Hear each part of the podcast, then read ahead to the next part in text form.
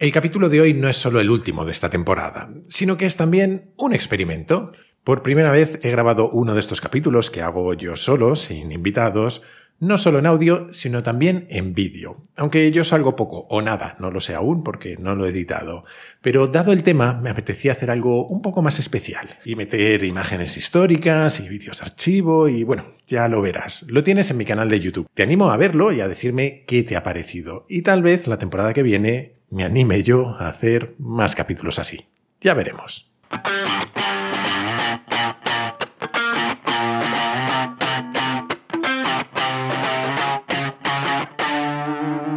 Hay tanto que damos por sentado que muchas veces nos es difícil ser conscientes siquiera del milagro que es todo lo que nos rodea. Y no lo digo en el sentido religioso del término, aunque si hay algo que a mí, que no soy creyente, me llevaría a creer, eh, posiblemente sería eso. Digo lo de milagro en el sentido casi matemático, porque sea cual sea la explicación científica de que estemos aquí, en este planeta, vivos, comunicándonos y haciendo todas esas cosas que hacemos los humanos que nos parecen tan importantes en nuestro día a día y que, sin embargo, pierden cualquier lógica cuando uno toma distancia, si hay algo que explique todo eso, sea lo que sea, parece que solo se sostiene en que vivimos en un universo de un tamaño y una edad inimaginables para nosotros, pero lo suficientemente descomunales como para que se acumulen todo tipo de improbabilidades. Dicen que algo parecido a hacerse conscientes de todo esto es lo que sienten los astronautas cuando ven nuestro planeta desde el espacio. Ignition sequence started. All engines are started. We have ignition. Two, one, zero. We have a liftoff. We have a liftoff and it's lighting up. En 1972, tres astronautas de la NASA, Eugene Cernan, Ronald Evans y Harrison Schmitt, fueron a la Luna a bordo del Apolo 17. Serían los últimos humanos en caminar sobre ella, al menos de momento. We'd like to dedicate the first step of Apollo 17 la propia NASA tiene un enorme archivo disponible en Internet en el que, entre otras muchas cosas, podemos encontrar las conversaciones entre los tripulantes y la sala de control. Y la verdad es que no tienen desperdicio.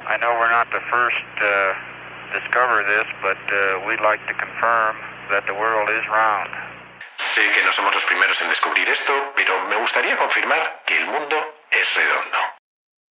En un momento dado, hay un diálogo con Robert Obermeyer, la persona que estaba en contacto con ellos desde la sala de control, que es especialmente emocionante. 17, aquí Houston. ¿Nos oís a través de Madrid? Sí, parte de las comunicaciones se hacían a través de un enlace en Madrid. Mira qué casualidad. Te oímos alto y claro, Bob. ¿Puedes decirnos a qué distancia estamos de la Tierra? Uh, Roger, I'm looking up the board. I'd guess about 19,000 miles, but let me get it exact. Lo estoy mirando. Diría que unos 35.000 kilómetros, pero déjame que te lo diga con exactitud. En ese momento, la Tierra podía verse al completo a través de una de las ventanas. Ah, but these kind of views that, uh, these kind of views that stick with you forever. Bob, es el tipo de imágenes, el tipo de imágenes que se te quedan grabadas para siempre. Roger, Gene. Sure be nice to have that on TV, wouldn't it? Recibido, Gene. Estaría bien poder verlo por la televisión, ¿verdad? Oh, I'd love to give it to you. Any way I could. Chico, me encantaría hacértelo llegar de la manera que fuera. You know, and there's no strings holding it up either. It's out there all by itself. Y, ¿sabes? No hay ninguna cuerda de la que cuelgue. Está ahí flotando ella sola. Desde allá arriba, los tripulantes del Apolo 17 podían ver algunos continentes, pero las masas de tierra palidecían comparadas con el resto, es decir, con el agua. Agua por todas partes.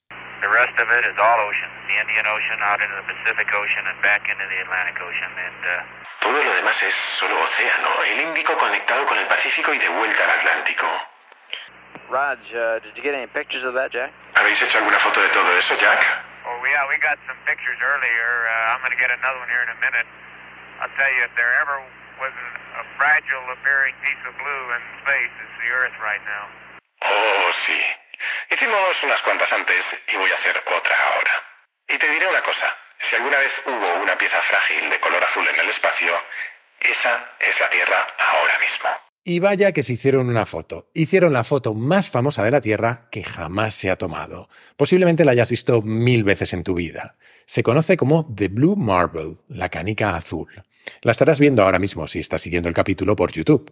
Si no, la tienes en las notas. Como cuenta magistralmente Nuria Pérez en su podcast Gabinete de Curiosidades, aquella foto pudo cambiar la historia de la humanidad, pero no lo hizo. O no tanto como podría haberlo hecho, porque con esa foto, por primera vez, quienes no habían salido nunca de la estratosfera pudieron acercarse a sentir eso que sienten los astronautas.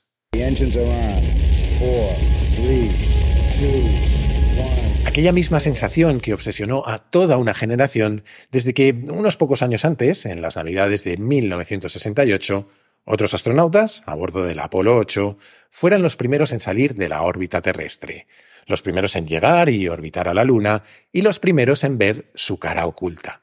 Pero, sobre todo, fueron los primeros en ver el amanecer terrestre desde la órbita lunar y la Tierra al completo desde el espacio. De hecho, eso era casi de lo único de lo que querían hablar al volver. Habían sido los primeros en sentir el efecto perspectiva. Así le llaman a la experiencia de observar en primera persona la realidad de la Tierra desde el espacio. Dicen que se ve como una débil y frágil bola de vida que flota en el vacío, protegida por una finísima y tenue atmósfera del grosor de un papel de fumar. Durante aquel viaje, los tripulantes del Apolo 8 mandaron un mensaje de felicitación en Nochebuena a todos los habitantes de la Tierra.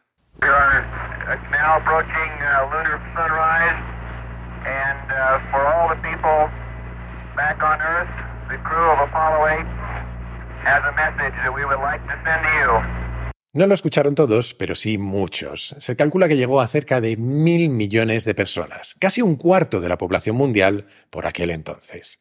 La intrahistoria de ese mensaje es bastante curiosa porque los propios astronautas escribieron varios borradores en los que querían hablar de la necesidad de preservar el planeta y la paz entre quienes vivimos en él. Pero claro, Estados Unidos estaba inmerso de lleno en la guerra de Vietnam y todo lo que escribían les chirriaba. Finalmente decidieron leer los primeros diez versículos del Génesis.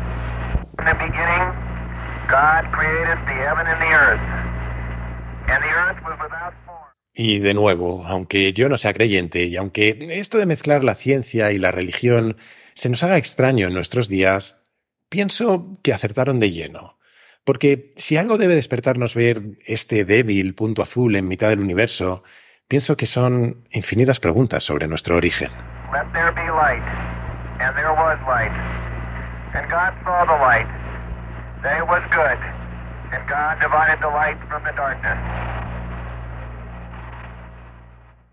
La verdad es que son alucinantes los esfuerzos que hemos hecho los seres humanos para llegar a conocer mejor el universo en el que vivimos, porque fríamente lo de mandar a gente al espacio exterior es una movida interesante.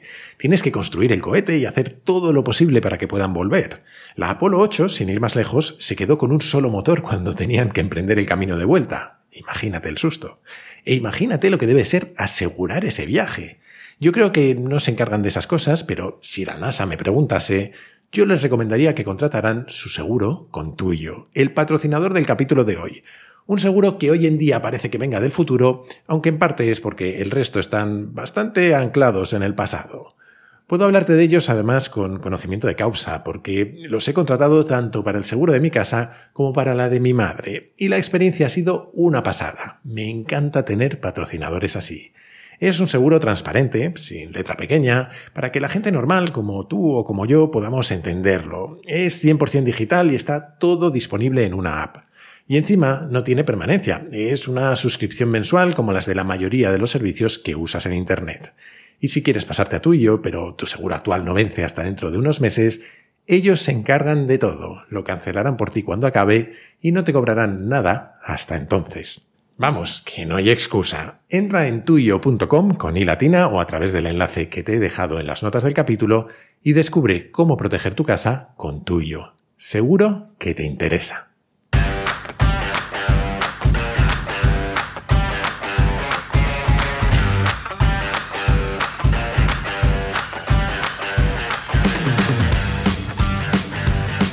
Soy Jaime Rodríguez de Santiago y esto es Kaizen, el podcast para mentes inquietas en el que te acerco a personas, a ideas y a técnicas fascinantes de las que aprender cada día.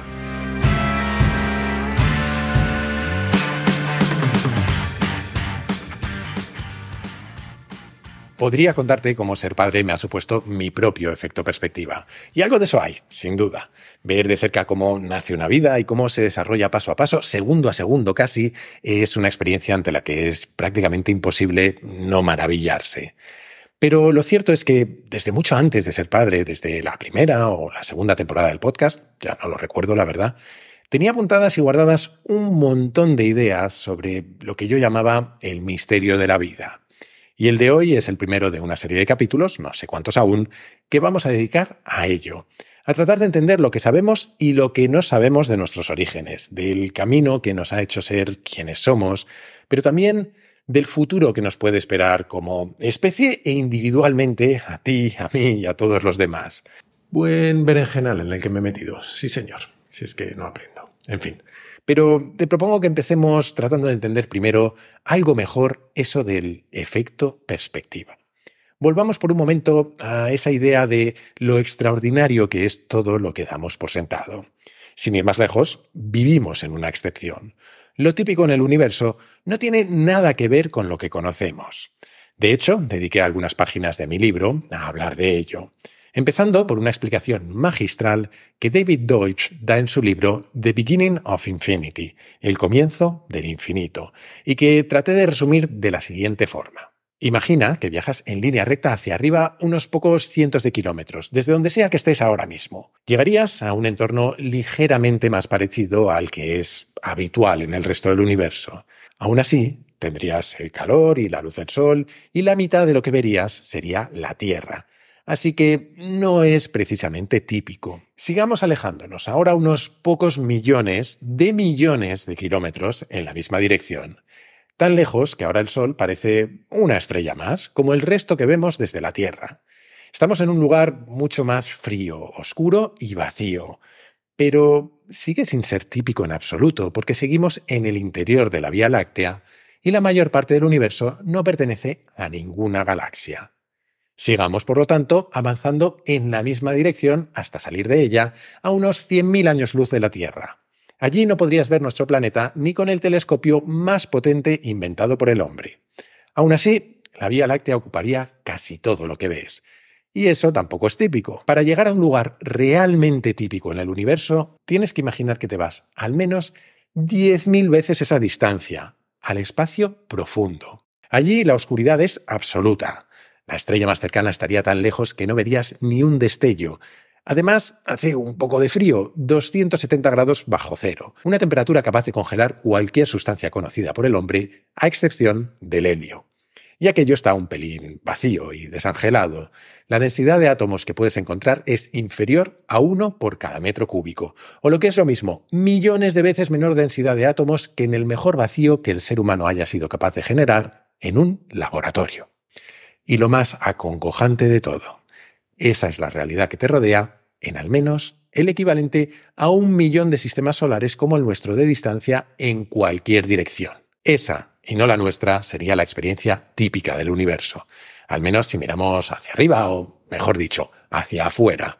Porque, como bien me indicó Fernando, un físico oyente de este podcast que me ayudó a revisar aquel capítulo del libro, si en lugar de emprender nuestro viaje imaginario hacia el espacio, lo hiciéramos hacia lo microscópico, si pudiéramos reducirnos al más puro estilo del increíble hombre menguante, nos encontraríamos una realidad aún más vacía y veríamos que lo que experimentamos no es ni de lejos como parece.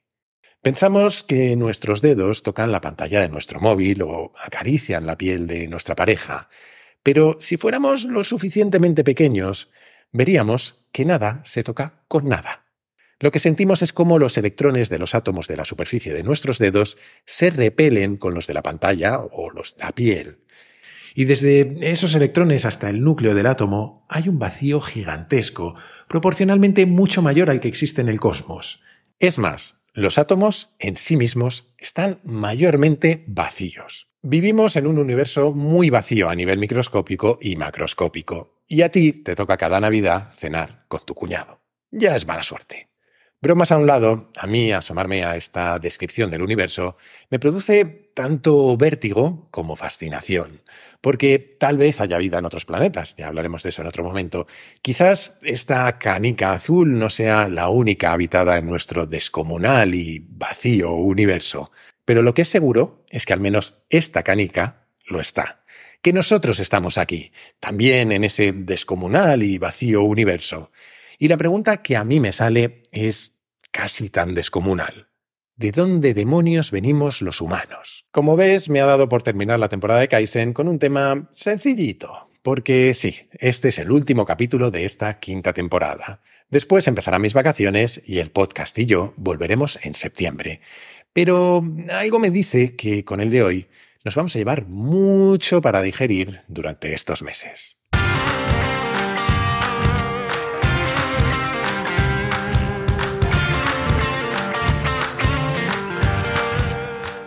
¿De dónde venimos? Pues según se mire. Lo cierto es que tal y como he planteado la pregunta es casi imposible abordarla. Podríamos decir que venimos del mono, y hablaremos de la evolución más adelante, pero el mono también tiene sus antepasados, y si tiramos de la cadena hacia atrás, hacia atrás, hacia atrás, y hacia atrás, y hacia atrás, llegamos a puntos complicados. El primero seguramente sería el de ¿cuándo y cómo nació la vida en la Tierra? O peor aún, ¿qué es la vida? Pero podríamos ir más atrás aún cómo surgió la Tierra, y el Sistema Solar, y el universo. A lo largo de la historia hemos encontrado muchas respuestas diferentes a estas preguntas, algunas seguramente mejores y otras peores. Sin ir más lejos, yo me pasé la adolescencia escuchando a unos tipos que cantaban una versión bastante particular del Génesis con aquello de hizo el mundo en siete días, y dura el octavo a ver cuántos conocéis la letra y la completáis en vuestras cabezas, para no ofender a nadie aquí. Un saludo a los extremeños, ya de paso. Dejando mis recuerdos de adolescencia a un lado, lo cierto es que, aunque hemos aprendido mucho, si somos realmente sinceros, la respuesta honesta a casi todas esas preguntas es que no lo sabemos con certeza. Y tal vez nunca lo sepamos lo cual no significa que no tengamos buenas explicaciones. Por ejemplo, sobre el origen del universo, la más aceptada es esa de la que todos hemos oído hablar, el Big Bang. Pero no es la única ni explica cómo se originó ese Big Bang. Hay incluso quienes defienden que lo más probable es que solo seamos parte de una simulación, de una especie de Matrix creada por otra civilización más avanzada. Pero a eso podemos volver en otro momento. Quedémonos con el Big Bang, que no solo es la más aceptada, sino que al menos a mí me produce menos desasosiego que pensar que soy poco más que un sim. Porque si pensamos en el Big Bang, de alguna manera, todos somos eternos. Todos estuvimos en el Big Bang, porque la materia de la que estamos hechos y la energía que nos mueve estaban allí. Estábamos allí hace 13.800 millones de años. Hay quien dice que los átomos con más suerte del universo son aquellos que después de todos esos miles de millones de años deambulando por el espacio sin hacer nada en especial, acabaron en nuestros cuerpos y nuestros cerebros, viviendo, pensando y sintiendo. Hay algo de arrogancia en pensar así, eso seguro, pero ¿no es alucinante? La NASA utiliza una ilustración diseñada por Robert Bausch en 1988 para explicar la historia de la vida. Volveremos a ella en otros capítulos, pero todo empieza en una esquina, arriba a la derecha, donde se ve ese Big Bang, que, como te decía, sucedió hace unos 13.800 millones de años. A partir de ahí, los cosmólogos distinguen tres fases, el universo muy primigenio, el universo primigenio y la formación de estructuras. Vamos a pasarlas muy por encima porque ni tenemos mucha certeza de algunas de ellas, ni sobre todo yo sé lo suficiente como para comprenderlas del todo y explicártelas bien. El universo muy primigenio fue la minúscula fracción de segundo durante la que el universo estaba en ese estado tan denso y caliente en el que las partículas tenían una energía muy alta. Duró realmente poco, unos 10 elevado a menos 33 segundos, es decir, un 1 y 33 ceros a la izquierda. Sabemos realmente poco sobre lo que sucedió entonces porque simular ese estado es muy difícil. Para eso, entre otras cosas, construimos los aceleradores de partículas, esas estructuras gigantescas con las que tratamos de entender mejor cómo funciona el universo y en particular, entre otras cosas, intentamos entender qué sucedió en ese universo muy primigenio para que ocurriera todo lo que ocurrió después. Porque un segundo después del Big Bang ya se habrían formado los protones y los neutrones, y entre 3 y 20 minutos después tendríamos los primeros núcleos atómicos que flotaban rodeados de electrones. Tendríamos que esperar bastante más, entre 20.000 y 400.000 años después, que en la escala del universo es un suspiro, para que esos electrones y núcleos se recombinaran en átomos, principalmente de hidrógeno, de helio y en muy pequeñas cantidades de otros elementos. Y tendríamos que esperar aún bastante más, unos 400 millones de años, para que aparecieran las primeras galaxias y estrellas. En torno a esas estrellas se empezaron a acumular fragmentos de materia girando alrededor de ellas, y por ese giro se fueron aplanando y formando discos protoplanetarios que son como nubes de material que orbitan alrededor de las estrellas. En esos discos, los fragmentos chocan entre sí y como consecuencia de la gravedad se van amalgamando y formando planetas. Vamos, que hace 4.600 millones de años la Tierra era básicamente eso, una gran bola de material girando en torno al Sol y colisionando por el camino con otros restos de la formación de las estrellas.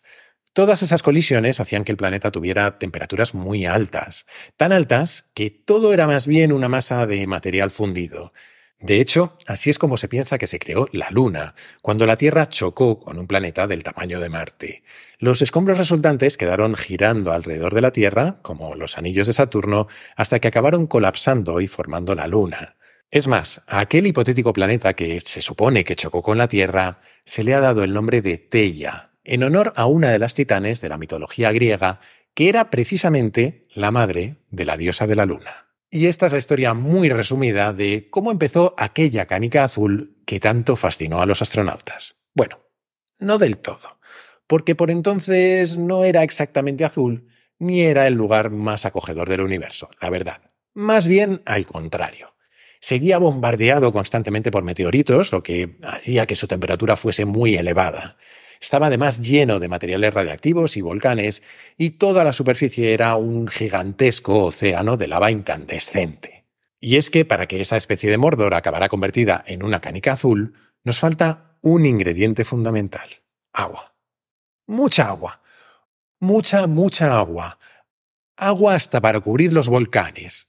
Más de dos tercios de nuestro planeta es agua. Y la pregunta es, ¿de dónde ha salido tanta agua?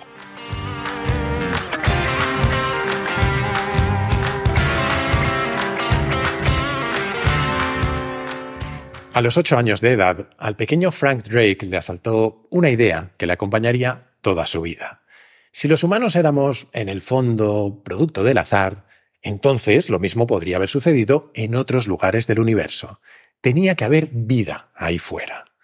Claro que él creció en los años 30 del siglo XX y comprendió que, dada la mentalidad religiosa imperante por entonces, quizás lo mejor era guardarse aquellas ideas para sí mismo, al menos por un tiempo. En los años 50 se enroló en la Universidad de Cornell gracias a una beca de la Marina para estudiar astronomía. Allí asistió a una conferencia de un astrofísico llamado Otto Struve que le reforzó su idea de que tenía que existir vida extraterrestre. Junto a Struve lanzó su primer proyecto para buscar señales de comunicaciones alienígenas. En 1961 creó la ecuación de Drake, una fórmula con la que estimar el número de civilizaciones extraterrestres que podían ser detectables en la Vía Láctea. En los años 70 encontró un aliado estupendo en Carl Sagan. Juntos diseñaron las placas que se enviaron dentro de las sondas Pioneer 10 y 11 con imágenes grabadas de un hombre y una mujer desnudos e instrucciones sobre cómo encontrar la Tierra. Junto a Sagan y otros creó el mensaje de Arecibo, una señal de radio que fue enviada en 1974 a un conjunto de estrellas conocido como el cúmulo de Hércules, y que está un poco lejos, a unos 25.100 años luz. El mensaje sonaba así.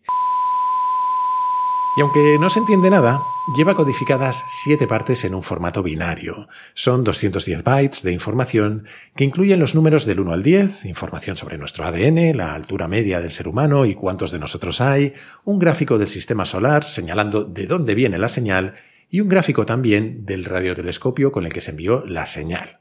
Vete tú a saber si los extraterrestres entenderían algo. Pero no acabó ahí la cosa. También junto a Sagan crearon los discos de las sondas Voyager, una versión más refinada de estas dos ideas anteriores en las que codificaron imágenes y sonidos de todo tipo. Como diría el propio Sagan, aquello era un mensaje en una botella que los humanos lanzamos al océano cósmico. Y así llegamos a finales de los 90, sin que los extraterrestres den señales de vida y sin que Frank se rinda. Cuando medio mundo alucinaba con la revolución que Internet podría traernos, él, a sus casi 70 años, tuvo una idea más. Conectar todos los ordenadores del planeta para buscar vida extraterrestre. Así nació el proyecto SETI at Home, con el que los frikis de aquella época nos instalábamos un programa en nuestro ordenador y se hacían cálculos distribuidos en todo el planeta con los que intentar detectar patrones y señales cifradas en las ondas captadas por el radiotelescopio de Arecibo. Muchos soñamos con que en cualquier momento aparecería una señal de vida inteligente, pero pasaron los años y tras más de dos décadas de funcionamiento, el proyecto fue suspendido indefinidamente en 2020. Dos años después, a los 92, moriría Frank Drake tras toda una vida tratando de responder su pregunta de niño. Otro día puede que hablemos de las posibilidades de que haya vida extraterrestre, pero de momento, a pesar del ingenio y el esfuerzo de gente como Drake, no la hemos encontrado. O no nos lo han contado, que todo puede ser, no digo que no.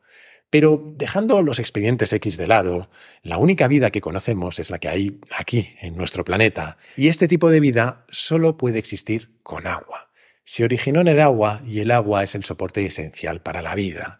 Nuestras células son entre un 70 y un 80% agua.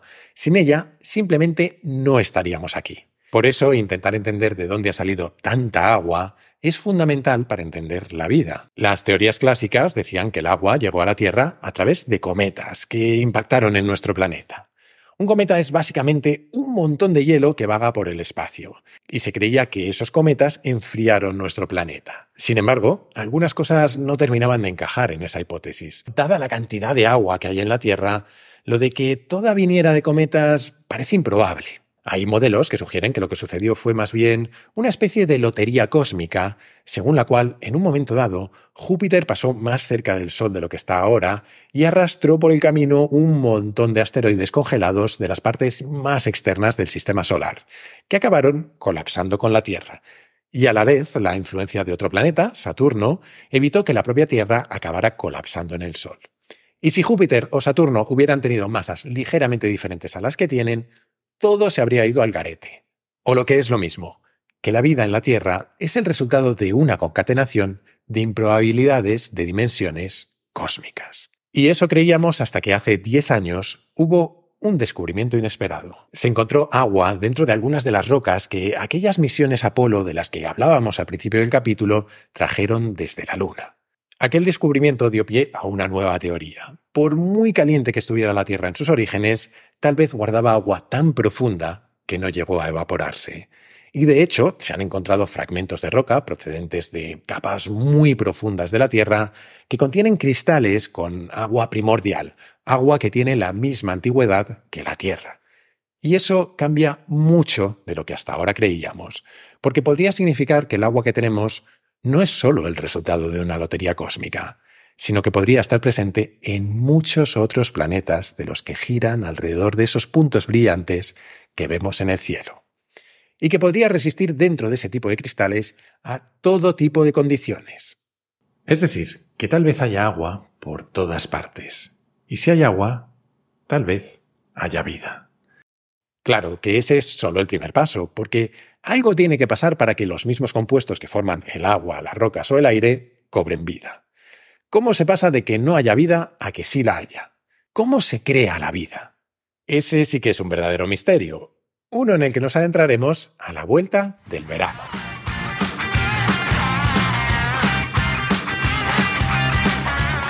Y hasta aquí el capítulo y la temporada de Kaizen. Sí, la hemos terminado abriendo la madre de todos los melones, y no te negaré que me da cierto miedo enfrentarme al tema a mi vuelta. Pero oye, aquí hemos venido a jugar y tengo un par de meses para recuperar energías y buscar algunas respuestas. En cualquier caso, espero que te haya gustado. Kaisen y yo volveremos en septiembre.